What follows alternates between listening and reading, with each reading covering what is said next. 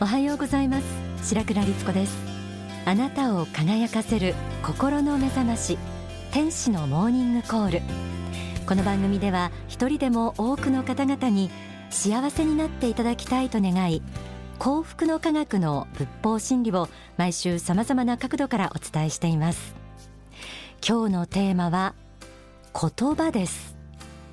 人から思いもよらないような言葉をかけられ深く傷を負ってしまう。そんな経験あなたにはないでしょうか？たとえそれがずっと前のことであったとしても思い出すだけで悔しさなどがこみ上げてくる。あの人からのあの一言さえなければ私の人生もっとうまくいっていたのにという思いが拭えない。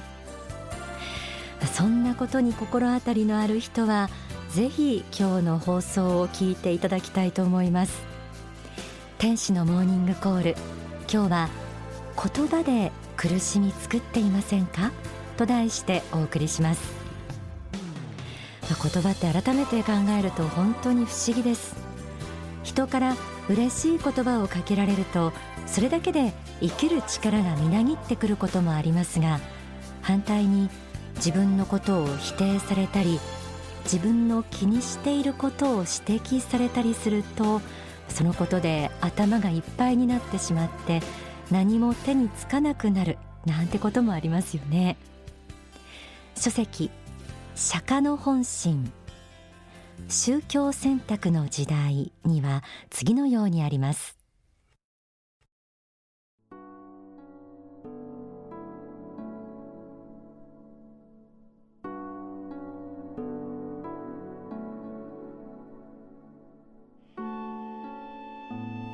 人々の苦しみの大半は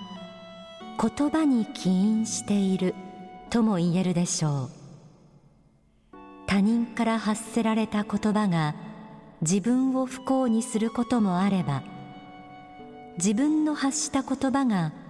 他人を不幸にすることもあります。人は他人の言葉を聞くことによって心に曇りや傷を作り怒りを覚えるものです。他人の言葉というのは自分には厳しいことがあったり不本意なことがあったりします。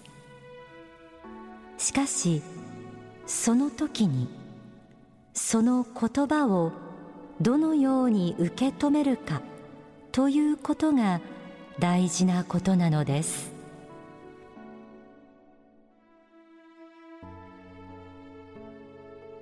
人々の苦しみの大半は言葉に起因しているとありました。確かにそうかもしれません。そしてどう受け止めるかが大事だとありました。でもこっちは頼んでもいないのに言葉を発したのは相手の方なのに聞かされたこちらの方がその受け止め方を変えろだなんてどうも納得いかないという人もいるかもしれません。ただ一つだけ言えるのはいくらそのことを根に持っていても傷は癒されないということではないでしょうか。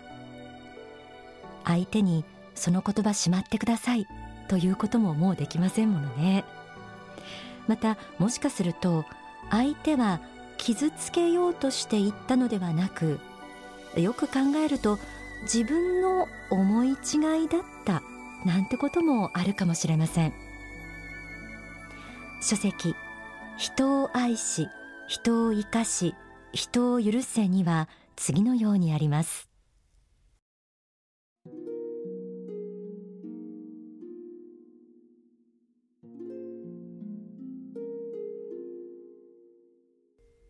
さまざまな人が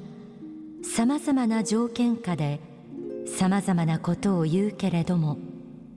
それは必ずしも自分に向けられた悪意ではないことがよくあります。それは自分が話す場合でもあることなので他の人の場合も同じだと考えればそれまでなのです。しかしそれができなくて他の人が何気なく言った言葉やふと思いついて言った言葉それほど責任の自覚のない言葉が胸に突き刺さって抜けず何年も苦しむこともあるのです。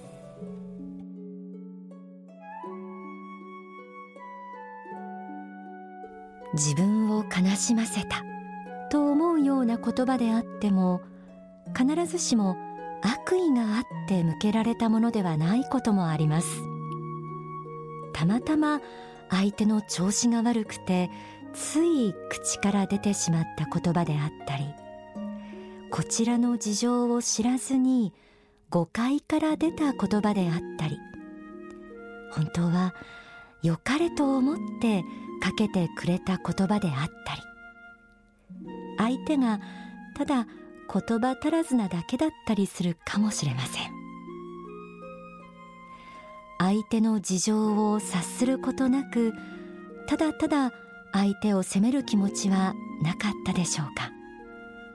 みんないろんな事情を抱えて生きています。ですから一方的に断片的に傷つけられたその言葉をもって相手を責めてしまうにはやはり無理があるんじゃないでしょうか。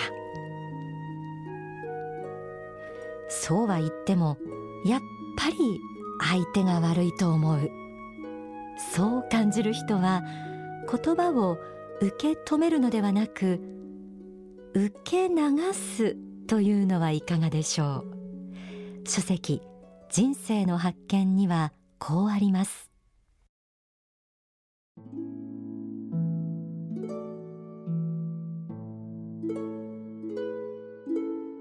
自分自身に間違いがある場合にはそれを素直に認めて改善していく必要がありますが振り返ってみてそれほど自分自身に非がないあるいは相手の感情的な問題ではないかあるいは自分の感情的な問題ではないかと思った時にはそれを受け流して心に留めないことです。心の中においてその毒を完全に食らってしまわない工夫をすることです。そのためには受け止め方あるいは受け流し方が大事だと思います。人の言葉であっても覚えている人は10年も20年も覚えています。10年間それを思い続けてプラスになることはゼロです。右から左へ流したら何もありません。それだけのことです。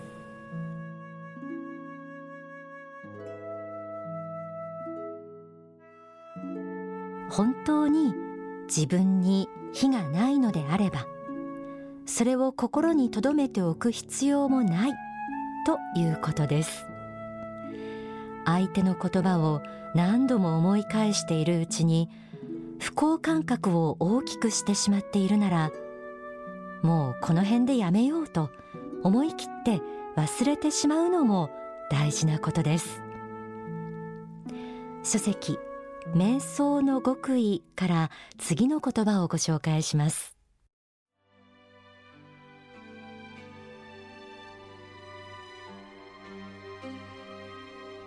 一日一生という言葉がありますがそれは今日の悩みを明日に持ち越さないということであります。また今日の枠の中に昨日の悩みを持ち込まないということであります。これは一日一生という言葉で表されていますがこれも幸福のための大切な考え方であります。昨日の悩みを今日に持ち越さないことそして今日の悩みを明日に持ち越さないこと。今日は今日で収まりをつける。今日十分に悩んだらもうそれでよい。今日の心の中に起きた波紋を明日に持ち越さないこと。長い時間あるいは何日も相手の欠点を責め続け思い続けることは相手にとって不利だというだけではなく自分自身不幸であるのです。そういう思いを持ち続けるということは損得感情で見ても明らかに損です。自分に原因があったらすぐに改めること。そして自分に原因がなく相手に原因があると思ったならば相手に対する許しの思いを起こすことです。これが大事です。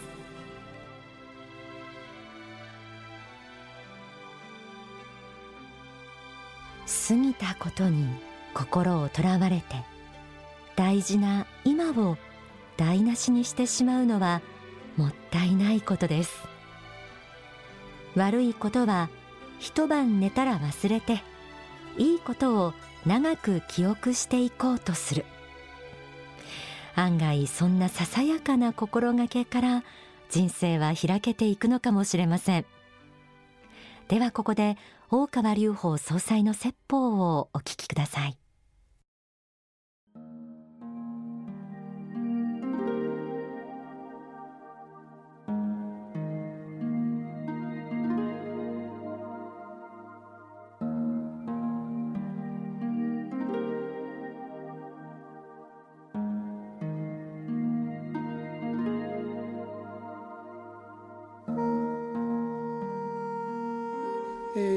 よく考えてみるならばですね、えー、自分自身で完全な人完璧な人なんていないんですね。また自分がそうでないように他の人もまた完全でもないし完璧でもないんですね。自分に求めることもできないし人に求めることもできないんですね。ですから人間神の子仏の子という考え方はもちろん大事ですけどその反対においてですね、えー、不完全な生き物でもあるということをある程度認めなければいけません。この世に生きている以上ですね不完全さがあるんだと。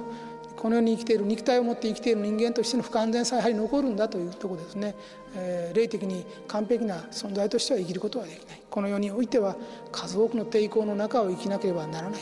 不完全にしか生きられないんだと。不完全にしか生きられないからこそそこで失敗もあり挫折もあるけれども反省もあり学びもまたあるのであると。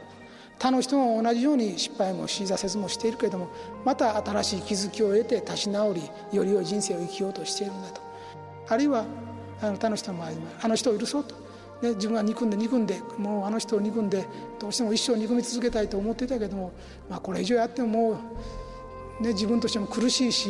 でそういう人を憎んでると体の調子も悪くなります。大抵ね。体の調子も悪くしないし憎まれてる人も調子は悪いですね。両方悪いんですけどもね。人から憎しみを受けてる人も調子悪いけど憎んでる人もやっぱり調子悪いです。だから自分自身のためにも許さなければいけないんですね。自分も許さなきゃいけないけども他の人ですね。自分に対して害をなした人自分に恥をかかした人ですね。自分を迫害した人ですね。侮辱した人いましょう。確かにそういう方はたくさんいます。ただ許さなきゃいけないんですね。もう1年苦しんだ3年苦しんだ5年苦しんだもう十分です。許さなきゃいけないんですね、えー、そういう人たちだって変わっているかもしれない。また反省しているかもしれませんね、えー、そういうことはあるんです。その時は侮辱していたけれども後から反省したこともあるかもしれない、えー、宗教を信じてやってるって散々馬鹿にされることがある。だけどその人も3年経ったら宗教を信じていることだってあるわけですよね。変わっていることもある。憎み続けるべきではないんですね、えー、でひどいことをやられた。ね。それで苦しいと思うけれども、まあ、いつまでもそれを恨み続けるのもどうだろうかな。相手もやはり不完全な人間なんだということを思わなきゃいけないですね。ですからそう失敗とか人の侮辱や軽蔑迫害等を受けて発奮するっていうのは非常に人生の時代転機でそれもいいことですけども一定の年数だったらやはり時効をかけなきゃやっぱりダメですね。時効をかけなければやっぱりこの苦しみが残りますし、えー、ぱ人を憎んだり恨んだりしている気持ちが残ってる人ってやっぱりどこかですねあのよろしくないものがありますね。どこか地獄的なものがやっぱり残りますね。だから一定の期間で自己は自分で決めてもいいですけどももう何年経ちましたもうこの辺で自分を許しましょうあるいはもうこの辺であの人も許しましょうという考え方をしてくださいね。そういう不完全な部分が人間にはあるんだと。不完全な部分があるからこそまだ修行が残っているんだと。いうことも知らなければいけないということですね。不完全さもまた受け入れなさいということですね。さらには罪ということはありますけれどもその罪をあまり追求しすぎたために新しい罪を作ってしまう大きな罪を作ってしまうこともありますよとですね、えー、罪はあるけれどもそれをあんまり潔くすぎてですねそれを潔癖すぎてまた大きな罪を犯すこともある。人を許すにも勇気はいりますよということですね。その勇気を持たなければいけない。